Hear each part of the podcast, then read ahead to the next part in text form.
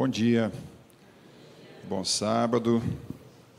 Bom, nós estamos juntos mais uma vez. Você já viu atrás de mim, você está observando, eu espero que esteja chamando a sua atenção, que está na tela agora, para que ninguém esqueça, para que fique bem claro na nossa cabeça a nossa declaração de missão. Amém? E conforme o prometido, eu disse que toda vez que eu for pregar, nós vamos repeti-la juntos. E ela vai ainda, né, Fabinho, no boletim, quando começar novamente o boletim.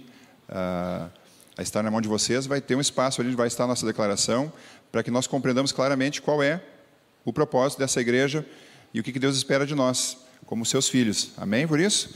Vamos ler juntos, então, a nossa declaração de missão da Igreja da Floresta, no 3, tá? 1, 2, 3. Vamos lá? Graça de Deus, honraremos o seu nome, amaremos nossos irmãos Traremos para salvar as pessoas que Deus colocar no nosso caminho. São três frentes fundamentais que nós precisamos ter sempre muito claro em nossa mente que é aquilo que Deus espera de nós como seu povo, como sua igreja. Honrar o nome dele, nos amarmos como seus filhos e trabalharmos para salvar as pessoas que estão eh, lá fora sem esperança, sem conhecer tudo aquilo que nós temos o privilégio de conhecer. Eu quero convidar você a abrir sua Bíblia no livro de Provérbios, por favor no capítulo 22, Provérbios 22.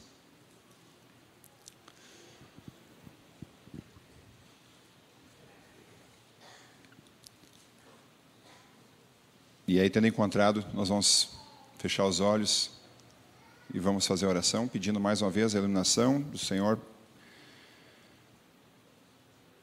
para aquilo que Ele quer nos falar. Acharam? Feche os olhos comigo, por favor, vamos orar. Senhor, que privilégio esse nosso de podermos estar em Tua presença. Abra os nossos olhos da fé agora para vermos o invisível e pensar que anjos estão aqui, nós não enxergamos, mas eles estão aqui.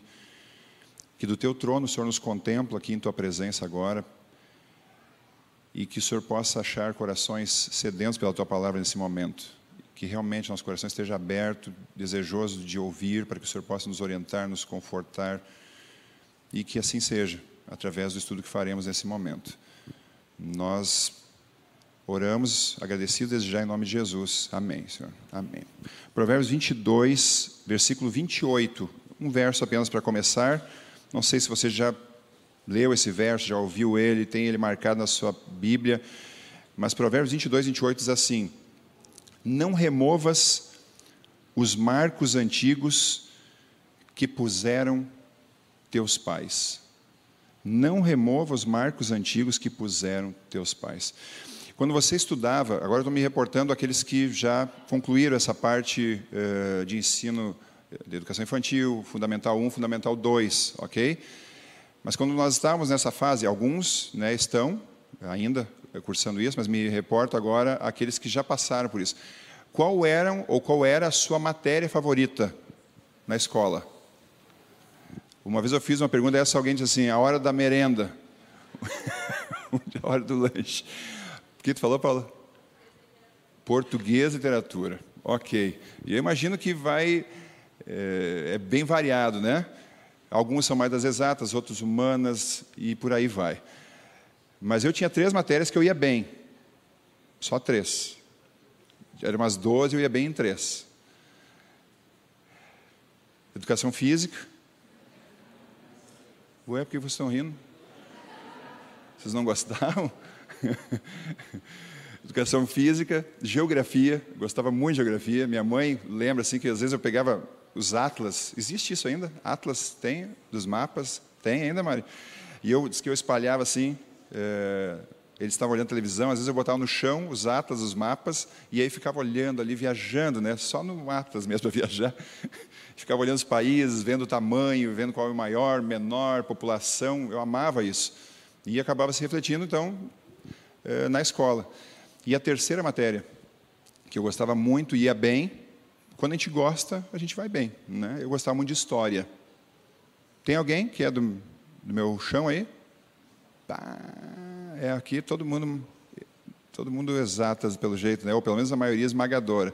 Mas essas eram as três matérias que eu gostava e ia bem. As outras, sem comentários. Vamos voltar aqui para o sermão. Mas por que, que eu estou falando isso? História é uma coisa muito importante de conhecer, e nem sempre, como eu estou vendo aqui, a gente gosta muito.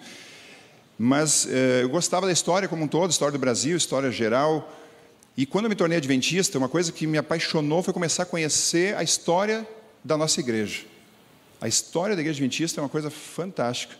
E aí então, quando fui para a faculdade de teologia, eh, você tem várias matérias, eu tenho vários colegas aqui presentes que também fizeram essa matéria, mas uma das que mais me apaixonou foi a matéria História da Igreja. E você fica impressionado assim a maneira como Deus eh, conduziu aquelas pessoas, os pioneiros, como Ele foi dirigindo as coisas para a igreja e se organizando, crescendo e chegar até o que ela é hoje. É uma coisa que impressiona. E eu não sei se você vibra quando, quando você lê, ou se você já teve a oportunidade de ler alguns livros. Eh, pastor Jorci me ajuda aí alguns bons livros sobre a história da igreja, até como dica, né? De repente você fica curioso, puxa, onde é que eu podia encontrar isso? O mais recente é o Portadores de Luz, né? Eu até vou usar algumas referências aqui dele. É, aquele história do Adventismo, é, esse já é bem mais antigo, né? Mão de Deus ao Além, pastor Enoque de Oliveira, é esse, né? Esse eu acho que é o mais antigo desses. Não, o, o outro, História do Adventismo, é mais antigo, né? mas são eh, livros excelentes e cada um deles eles mantém mais ou menos a, a mesma linha, mas sempre tem alguma coisa diferente, inovadora é, em cada um deles. Então é muito interessante isso. Mas quando você começa a ler e você vai na história dos pioneiros da igreja adventista, você percebe uma coisa muito forte assim que te impressiona, que era o zelo, a paixão deles é, pela igreja, pelo que Deus estava fazendo através deles. E quando você vai percebendo, você vai lendo e à medida que eles foram notando que Deus estava chamando eles para formar um movimento, uma organização, uma nova igreja que representaria Deus, é, e aí, quando eles entendem que eles tinham como missão reparar a brecha na lei de Deus e apresentar isso ao mundo, o fervor que eles tinham, a abnegação, a doação, a entrega, não havia limites. O que eles tinham, eles, eles entregavam para a causa por amor a Cristo, por, pelo desejo de ver essa mensagem realmente eh, se espalhando pelo mundo, eh, porque eles eh, tinham passado uma decepção, mas sabiam que Jesus realmente iria voltar, acreditavam nisso e tinham um ardente desejo que isso realmente acontecesse ainda na geração deles. E é impressionante isso quando você vai lendo as histórias e todo esse zelo, esse fervor, esse empenho, essa dedicação, você vai sendo contagiado por isso. Mas é interessante que nesse, nesse afã de querer que a mensagem então chegasse a todas as pessoas, a mensagem completa, que agora eles estavam tendo entendimento, e à medida que eles iam estudando, Deus ia confirmando as descobertas que eles vinham tendo e na formação do, do corpo doutrinário dessa igreja, acontece um fato que não, não é de todo ruim, mas eles é, formaram um verdadeiro arsenal de textos bíblicos para comprovar as suas crenças.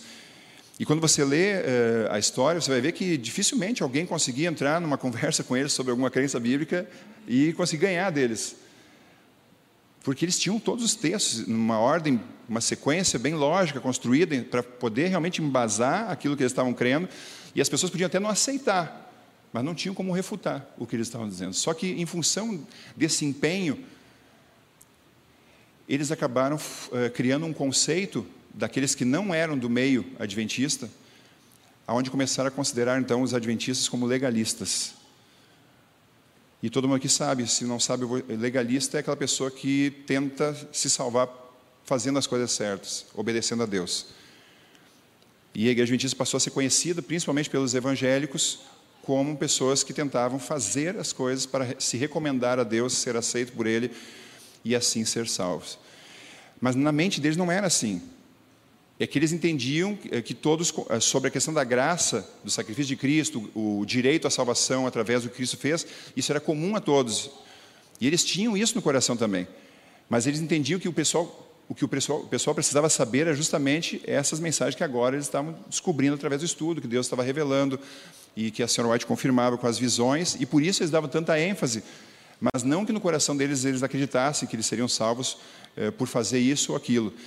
Mas o fato é que nesse, nessa preocupação de salientar então as doutrinas distintivas, eles acabaram sufocando ou foi suplantada a essência da nossa mensagem, que é realmente a salvação em Cristo Jesus. Amém? Por isso, porque é o centro da Bíblia, é o centro do livro do Apocalipse, é onde você vai à Bíblia, por mais que apareçam outros princípios, a raiz está em Cristo. E é isso que a igreja adventista sempre acreditou. Mas a senhora White começou a perceber é, essa, esse desvio, entre aspas, aqui, em uma ênfase muito forte em relação à obediência, aos mandamentos, aos princípios que gradativamente eles iam recebendo uh, o entendimento, que aí então, em 1882, ela começa a escrever algumas coisas, e eu tirei essa citação aqui do livro Portadores de Luz, página 176, ok? Não tirei do livro onde ela escreveu, mas ela escreve assim, ela escreveu assim, devemos renunciar à nossa justiça própria e rogar que a justiça de Cristo nos seja imputada. Devemos depender inteiramente de Cristo para a nossa força, o eu deve morrer, devemos reconhecer que tudo o que temos provém das superabundantes riquezas da graça de Cristo. Amém? Ela começa então a puxar, a tirar debaixo do entulho a questão da mensagem realmente essencial da nossa igreja, que é a mensagem da justiça de Cristo. E aí, nesse tempo, algumas outras pessoas também começam a perceber isso e serem despertadas para dar realmente essa ênfase e colocar cada coisa no seu devido lugar.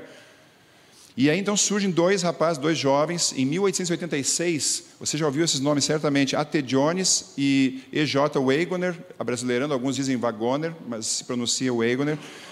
Eles se tornaram coeditores da revista de um dos nossos periódicos, The Sign of the Times, e eles incomodados com essa ênfase exagerada, na concepção deles, eh, na lei, eles começaram a estudar exaustivamente o assunto da justificação pela fé, principalmente nas cartas de Paulo. E então eles começaram a escrever artigos sobre isso e publicar nessa revista. Só que eles foram então escrevendo, escrevendo, porém, quando eles escreveram sobre esse assunto e fizeram um estudo baseado em Gálatas capítulo 3, aí o circo começou a pegar fogo. Por que isso? George Butler era o presidente da Associação Geral na época. E ele era acompanhado por Ray Smith, que foi secretário da Associação Geral e também era editor do outro periódico de maior destaque da igreja, The uh, Review and Herald. E eles se opuseram ferrenhamente às declarações de Jones e Wagner daquilo que eles estavam enfatizando em relação à lei de Deus em Gálatas 3. Por favor, procure aí na sua Bíblia ou no seu aparelho, Gálatas capítulo 3, e vamos dar uma olhada e entender qual foi o problema aí. Por que que o estudo desse, desse trecho da Bíblia, que nós vamos ler apenas alguns versículos, gerou um negócio tão tenso eh, na igreja, nossa igreja na época.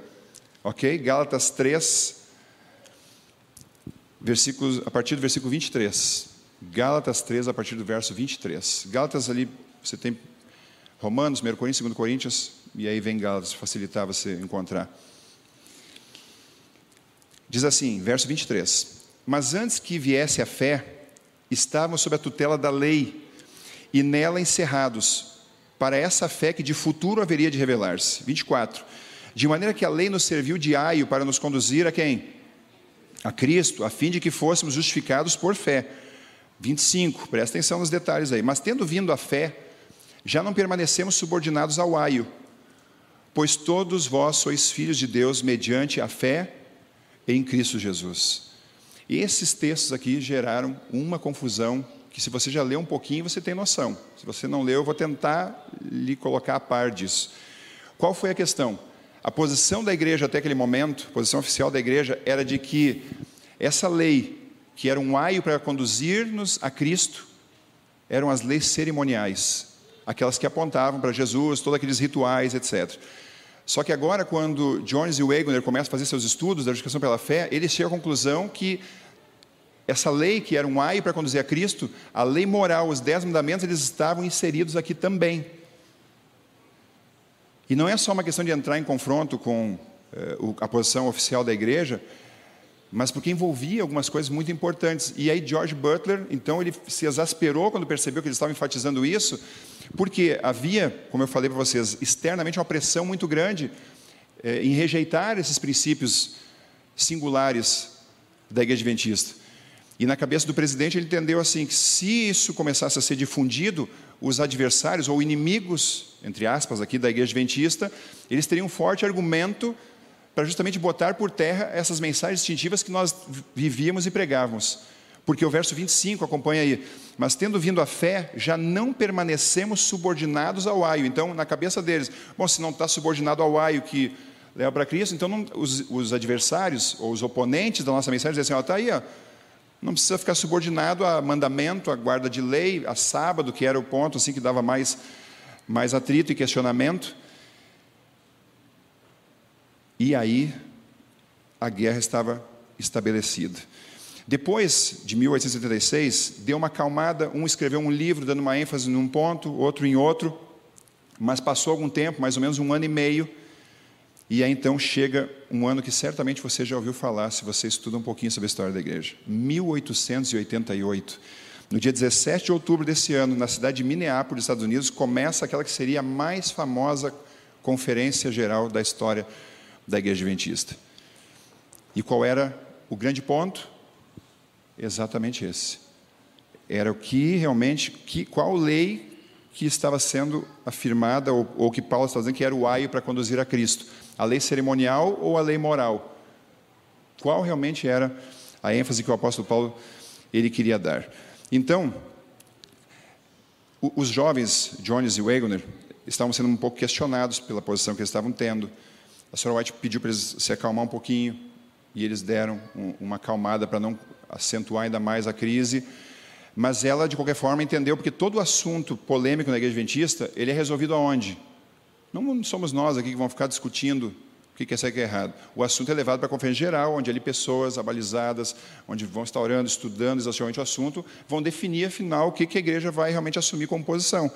E ela entendendo que isso era necessário, pelo volume ou proporção que a coisa tomou, ela então conseguiu que os dois rapazes participassem da conferência geral daquele ano e pudessem expor então os seus estudos para que fosse ali avaliado pelo corpo ministerial e a igreja chegasse a uma conclusão então oficial sobre o assunto, se manteria a sua posição inicial ou se eh, viria aderir àquilo que eles estavam fazendo. Mas aí então George Butler, presidente mundial, por problemas de saúde, ele não pôde estar presente na conferência geral. Ele não ia estar nas reuniões. Mas ele mandou um, um, um recado para os delegados que estariam presentes. E sabe qual foi o recado que ele mandou? Ele resumiu um pouquinho esse texto que eu usei como texto base de Provérbios 22, 28, e ele disse o seguinte, de um tom forte e firme: defendam os velhos marcos. Ele disse aos pastores: vão lá e defendam a posição da igreja firmemente. Ou seja, não deem ouvidos para o que esses rapazes estarão eh, falando e trazendo de mensagem durante as reuniões. E aí então os rapazes começam a fazer os devocionais da conferência geral e o grupo vai ficando dividido. Tem aquela turma que se mantém firme nos marcos da igreja e tem uma outra turma que vai gostando do que está ouvindo, vai vendo luz no que eles estão dizendo e vai se posicionando ao lado deles. Mas aí, como sempre acontecia naquele tempo, porque quando eles tinham uma dúvida, o que, que eles faziam? Hoje, normalmente, quando você tem alguma. Uh, fica assim, pá, será que isso aqui quer dizer? Qual é que será que é a posição? Normalmente o membro procura o pastor, certo? Em geral, nem todos fazem isso. Mas o que, que eles faziam naquele tempo? Quem é que estava entre eles? A senhora White. E aí eles procuravam ela para ter, porque imaginavam que ela era só fazer uma oraçãozinha, Deus dava uma visão e estava resolvido, mas ela não se utilizava desse recurso, não.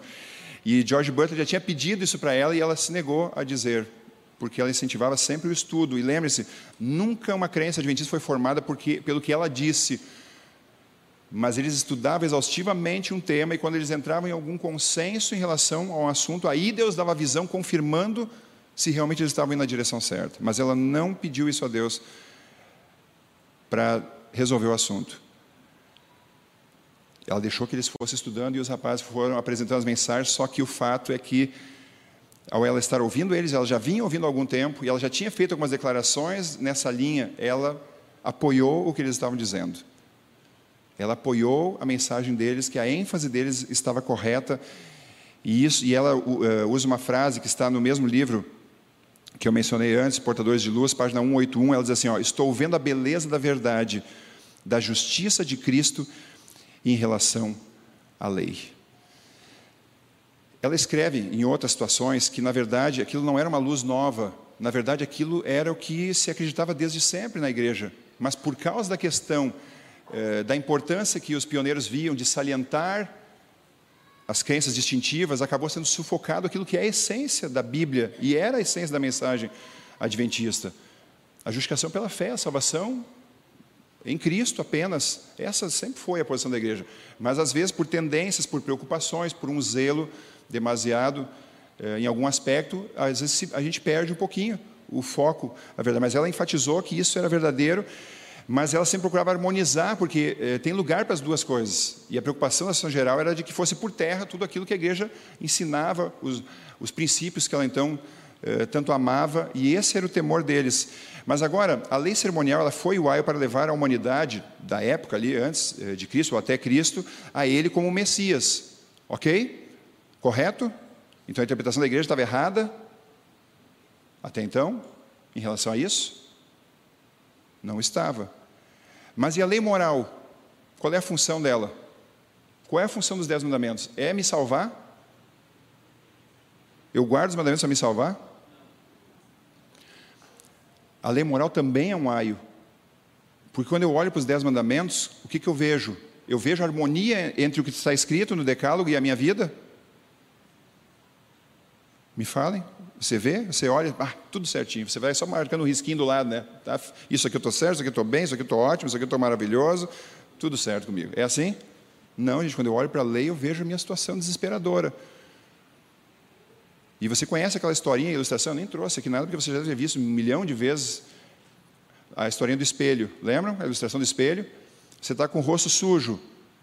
Você olha no espelho. O espelho limpa, vamos dizer que o espelho é a lei, tá? Ele limpa a sujeira do teu rosto? O que, que ele faz? Ele só mostra que está sujo.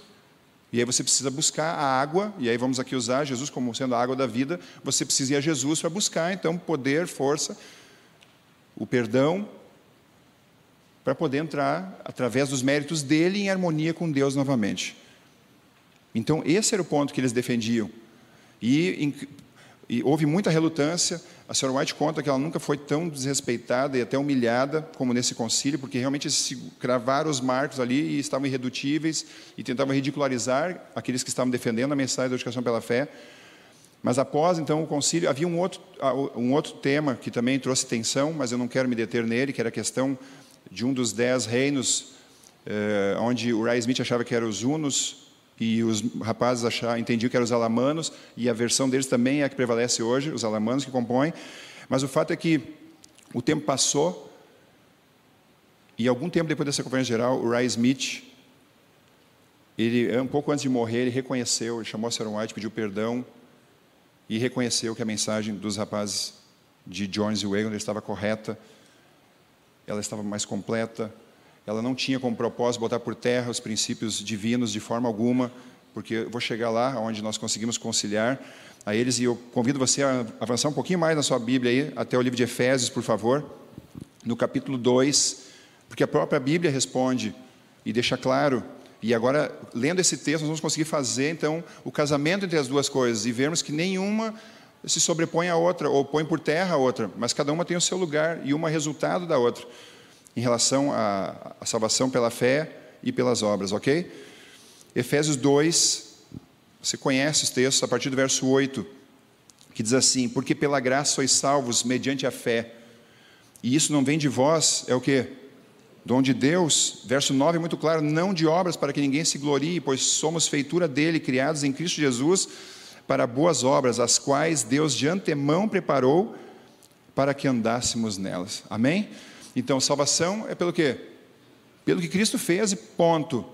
Ok? A fé é o, é o braço que se apropria e segura a graça de Cristo, se apega a ela para poder ser salvo. Agora, como, o, qual é o resultado disso? No momento que eu me apego em Cristo e centralizo minha vida nele, qual vai ser o resultado disso? Vai ser uma vida em harmonia aquilo que ele ensina, aquilo que ele espera de mim, pelo poder e a graça dele. Amém? E aí por isso que o verso 10 assim, é, pois somos, somos feitura dele, criados em Cristo Jesus para boas obras. Vamos revelar a Deus através da nossa vida como um resultado da graça atuante na minha vida. E agora entenda uma coisa: quando a graça realmente alcançou a minha vida, ela, eu não vou continuar sendo o mesmo. Quando realmente a graça tocou meu coração, quando eu consegui entender a grandeza do plano daquilo que Jesus realizou, eu não continuo mesmo, porque aquilo aquilo realmente causa um impacto muito forte na minha vida, você entende? E aí que entra então a questão da obediência, por quê? Porque a graça me tocou. Eu vejo o amor infinito de Deus e eu penso como eu vou viver em rebelião contra esse Deus. E eu me rendo a Ele, peço para que Ele comece a conduzir minha vida e Ele vai começando a colocar pelo seu poder a minha vida em harmonia com os seus princípios. E aí entra o lugar da obediência como uma resposta, um desejo de honrar. E aí, isso tudo, essa mensagem tem a ver com a nossa declaração. Eu ainda estou, eu estou fazendo uma série eh, vou pegar cada um dos três pontos, mas ainda estou na parte de honrarmos a Deus através da vivência, de acordo com os ensinamentos da Bíblia, mas não como um meio de salvação, mas como um resultado da graça atuante de Cristo chegando ao meu coração. Amém? E como em tudo, gente, como em tudo na vida a gente deve buscar o bom senso e o equilíbrio. Nós não, como igreja, e você percebe que dá para encaixar tudo certinho, como igreja e como membros dessa igreja, nós não devemos pender nem para a linha, como o medo que George Butler tinha da graça barata. Não, Jesus fez tudo por mim, pagou o preço e agora só tem que celebrar e levantar a mão para o céu e cantar hinos de vitória. Sim, o direito à salvação está garantido. Eu me aproprio dessa graça, mas ela precisa operar profundamente no meu coração. Aí sim ela está sendo efetiva. E eu também não devo pender para o outro lado, aonde então eu impõe um fardo sobre a minha vida, porque eu entendo que eu preciso fazer tudo certinho, de forma milimetrada, porque senão Deus não vai me aceitar, não vai me amar. E normalmente, quando eu começo a fazer isso, eu começo a impor um fardo para os outros também. E vivo uma religião pesada, que não influencia ninguém, que não traz alegria. E nós temos que ter o cuidado, porque nós podemos eh, ser felizes com a salvação e sermos obedientes sem andar com a cara comprida de quem está morrendo. e fazermos aquilo que a Bíblia eh, apresenta, pelo poder e a graça de Deus. Amém? Mas temos que ter cuidado para nunca irmos nem para um lado nem para o outro, nem para o lado de começarmos a fazer a nossa própria religião, aonde a gente começa a determinar, determinar desculpe, o que, o que é certo e o que não é. Bom, isso aqui me convém, não, isso aqui eu vou praticar, não, isso aqui já não, deixa, tira para cá. Não, é um todo. É um todo que revela Deus na minha vida e eu, e eu devo seguir. E nesse aspecto, o texto lá de Provérbios 22, 28, Butler, ele bem intencionado, mas não usou eh, como deveria, talvez. Mas realmente, Provérbios 22, 28, não removas os marcos antigos que puseram teu, teus pais, ou seja, os princípios que essa igreja possui, eles foram dados por Deus. Amém? Mas temos que entender que eles, a vivência deles é um resultado da, da aceitação da graça, do que Cristo fez por mim. E é só por meio dela que se torna possível eu eu sentir o desejo de praticá-los, porque eu quero honrar Deus e não porque eu quero me recomendar para o céu. E isso é muito importante, nós entendemos que esses princípios que compõem ou constituem os, uh, as normas, se você quiser chamar assim, ou aquilo que conduz a nossa igreja, eles são princípios, e princípios são imutáveis. É diferente de costumes, que podem variar de cultura para cultura, mas o que é princípio, o que Deus revelou na palavra dele, onde ele deu uma orientação precisa sobre aquilo, isso não muda em tempo algum. E a Bíblia diz em Hebreus eh, 13, 8 que Jesus é o mesmo ontem, hoje e vai ser para sempre. E o próprio Jesus diz que Ele é a verdade, Ele disse: Eu sou o caminho, a verdade e a vida. Ele é a verdade, Ele não muda. Então, princípios não mudam. E a gente não pode pegar e botar por terra algumas coisas, se elas não são convenientes, às vezes, para a gente. Uma vez eu conversava com uma pessoa sobre isso, e essa pessoa foi muito sincera, e eu gostei disso. É bom quando a gente conversa com alguém que joga aberto. E ela, e ela, tinha, eh, ela tinha uma questão com um princípio dessa igreja, eu não vou entrar no, no, nos méritos de o que, que era. E ela disse assim, pastor, eu já li, reli, ouvi, pesquisei sobre esse assunto, sobre essa crença da igreja, e sinceramente, tudo que eu li e ouvi não me convence, assim, não me dá assim, convicção absoluta de que realmente Deus espera isso de mim, ou dos, dos membros da igreja. Mas, pastor, como eu aceitei o batismo, fiz a profissão de fé, e é nisso que a igreja acredita e prega, eu vivo em respeito à igreja adventista. E eu admirei aquilo. Não é o ideal, porque a verdade deve estar no meu coração, sim? Mas eu admirei que, mesmo que ela não tivesse plena convicção, por ser um princípio que a igreja ensina, que está ali, né, arrolado nos nossos livros, no manual, ela seguia porque a igreja entendia dessa maneira. E ela queria ser leal a igreja que ela entendia que é a igreja de Deus. E nós devemos eh, ter isso na nossa mente, de que nós devemos seguir aquilo que a Bíblia apresenta, porque a nossa igreja é fundamentada em princípios baseados na Bíblia e não em coisas que os pastores é, criam. Ainda que em algum momento, no transcorrer da história dessa igreja, é, a luz foi progressiva, o entendimento sobre cada assunto e a posição da igreja sobre esse assunto hoje, isso eu estava passando já batido, nós acreditamos que realmente a lei, ali em Gálatas 3, ela abrange a lei cerimonial e a lei moral. Essa é a posição da igreja hoje. E nós acreditamos realmente que a salvação é unicamente em Cristo, a igreja adventista não tem nada legalista, e que nós só somos salvos pela graça de Cristo. Mas essa graça, quando atinge minha vida, ela me leva a uma vida que busca, pelo poder dele, uma harmonia para podermos revelar Deus ao mundo. Amém? Uma outra coisa importante que eu quero salientar aqui é que às vezes algumas pessoas se apegam a algumas situações da Bíblia onde pessoas, até expoentes, personagens assim destacados, fizeram algumas coisas que não condizem com o que Deus ensinou e se agarram nisso para justificar viver em desarmonia com os princípios. Entenda uma coisa: o fato de uma situação estar na Bíblia e de alguma forma quem, quem praticou aquilo que não era o ideal, não ter recebido um castigo imediato, não quer dizer que Deus aceitou isso. Não quer dizer que Deus aprovava o que eles estavam fazendo. Por exemplo, nós temos uma, uma situação, eu vou pegar apenas como exemplo, ok? Não fique pensando, ah, será que o pastor está dando um recado? Não tem nada a ver, tem nada a ver com vocês, ok? Graças a Deus, até onde eu sei, isso que eu vou falar não existe aqui e que nunca aconteça. Mas, por exemplo, alguns reis de Israel, eles tinham várias esposas. Tinham ou não tinham? Vocês lembram de algum? Quem? Algumas, né? Só mil. Só milzinho. Agora, o fato de isso estar na Bíblia, de não ter caído um raio em cima dele por causa disso, quer dizer que Deus estava batendo palma e, ah, Salomão, queridão, lá mil mulheres. É isso? Não. Porque estava claro, o Deus deixou claro qual é o pensamento dele em relação a isso. Quantas mulheres a gente pode ter, pastor Isaías? não, nada pessoal. Quase matéria agora, né? É, quantas? É uma, é uma. E está bom demais. O, Howard gostou lá, né? É uma. Agora, o fato de ter na Bíblia pessoas que em algum momento até receberam algum destaque e tal, que não quer dizer que Deus estava aprovando aquilo. E o fato da gente às vezes estar tá fazendo uma coisa, a gente, é assim, a gente vai fazendo, vai testando. Eu vou fazer, vou, vou passar um pouquinho da linha aqui, vamos ver. Aí você olha para cima, ver se vai vir o raio em cima, né? Aí não veio, não, não nem, Deus nem se importou, nem está vendo, está preocupado lá com a guerra, não sei aonde. E aí você vai dando um passinho, vai dando um passinho, e quando vê, você desandou o troço. Mas o fato de não vir um castigo imediato ou uma consequência drástica não quer dizer que Deus não está triste com aquilo. Mas ele vai trabalhando, ele vai buscando os meios para nos trazer de volta, por quê? É, porque o problema não é, não é Deus estar sendo prejudicado, é que ele sabe que sair fora daquilo que ele estabeleceu, é eu que estou me expondo, é eu que estou indo para a zona de perigo, zona de risco. E na verdade a questão não é Deus, não é egoísmo, não tem que ser como eu quero, é porque tudo que Deus estabelece é pensando em me preservar, me proteger, me guardar, e Ele quer que eu fique ali, dentro daquele espaço, porque ali eu estou seguro nas mãos dele, você entende? Mas se eu começo a querer sair, Ele respeita. Só que eu vou colher as consequências. Agora, me diz, o que, que virou a vida de Salomão por causa disso? O que aconteceu com ele espiritualmente por causa desse mundo de. essa mulherada aí? Né, Kleber? Elas eram pagãs e elas trouxeram as imagens dela, veio tudo para dentro de Israel. O que aconteceu? Salomão chegou um momento da vida dele que ele se perdeu completamente espiritualmente.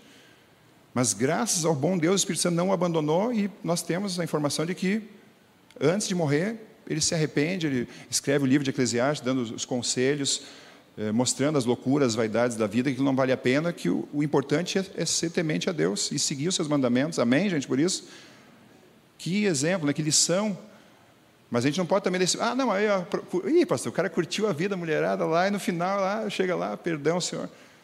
Não, mas quem garante que a gente vai conseguir ter essa oportunidade? Vai ter essa, eh, esse despertar no final? E de repente eu morro lá na bagunça, na orgia, e aí acabou tudo.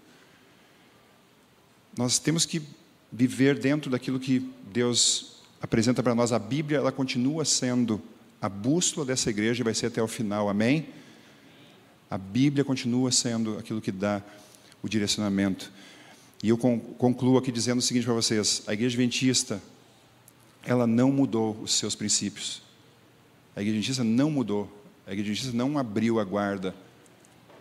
Pode ter muita coisa que não está dentro do ideal, mas em nenhum momento você vai encontrar a igreja sancionando isso.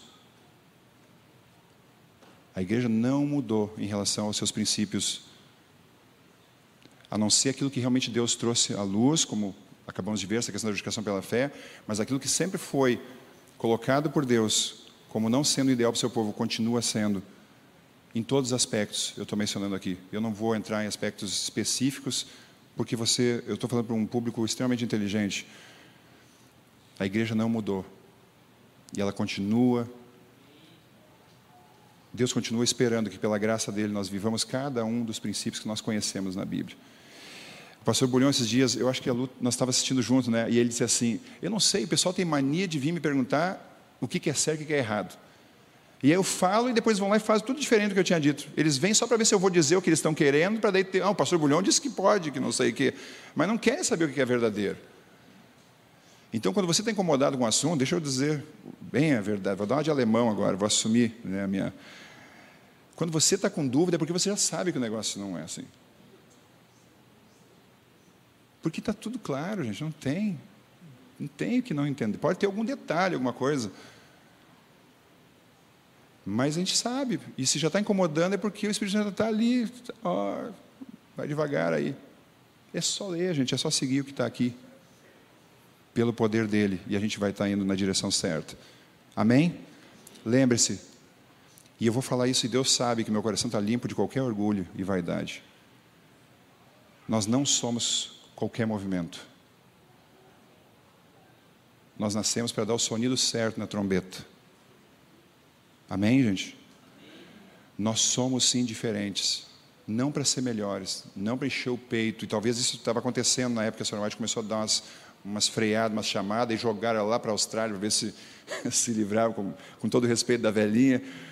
Mas não adianta, a mulher foi para lá e foi bênção também nós temos um papel diferente nesse mundo. A gente não deve ser esquisito, mas a gente precisa ser diferente. A gente não pode se nivelar para querer ser popular, porque a gente não nasceu para ser popular. A gente não tem que ficar se comparando se a nossa igreja tem tantos membros e os outros têm tanto a mais. A Bíblia diz que a porta é larga para quem quer fazer a sua vontade e é estreito para quem quer fazer a vontade de Deus. Então, nós, nós fomos criados, levantados, e temos o privilégio de fazer parte desse movimento para sermos diferentes, com bom senso, com carinho, com amor, mas para realmente mostrarmos o que Deus espera de uma vida transformada pela Sua graça. Amém? Amém. Deus abençoe. Quero convidar o trio para cantar a música final e depois nós vamos então orar.